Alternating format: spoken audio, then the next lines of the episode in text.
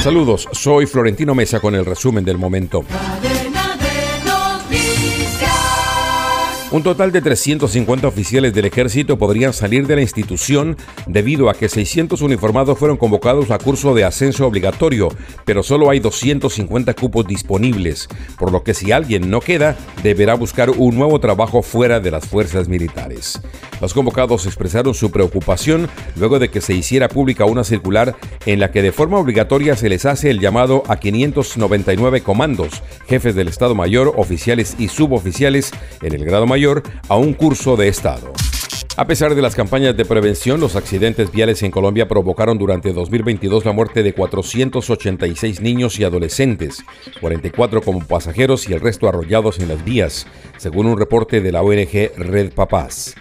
Las principales razones, de acuerdo con el informe, son la falta de infraestructura para proteger a los alumnos a la salida de los centros escolares y que el transporte escolar carece de las condiciones debidas. Además, solo el 10% de niños pasajeros usan sillas de seguridad.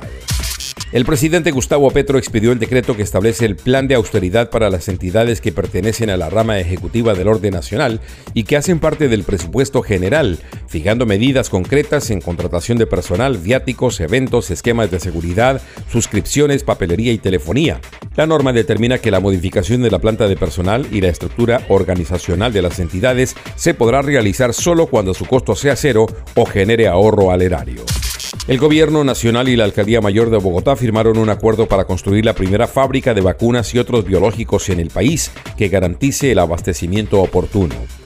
En total, este primer centro de desarrollo tecnológico denominado Bogotá Bio tendrá un costo de 354 mil millones de pesos entre 2021 y 2026 y comprende la infraestructura, equipamiento, equipo humano, estructuración y financiación, dijo la alcaldesa capitalina Claudia López.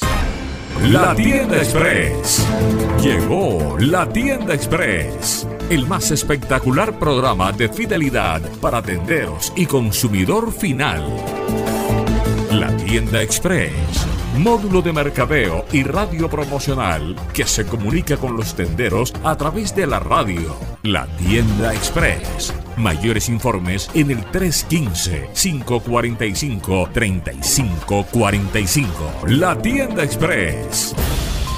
En los deportes, la selección Colombia femenina se enfrenta este martes a Italia y de esta manera cerrará su gira por Europa como parte de su preparación para el Mundial de Australia y Nueva Zelanda, que se realizará entre el 20 de julio y el 20 de agosto próximo.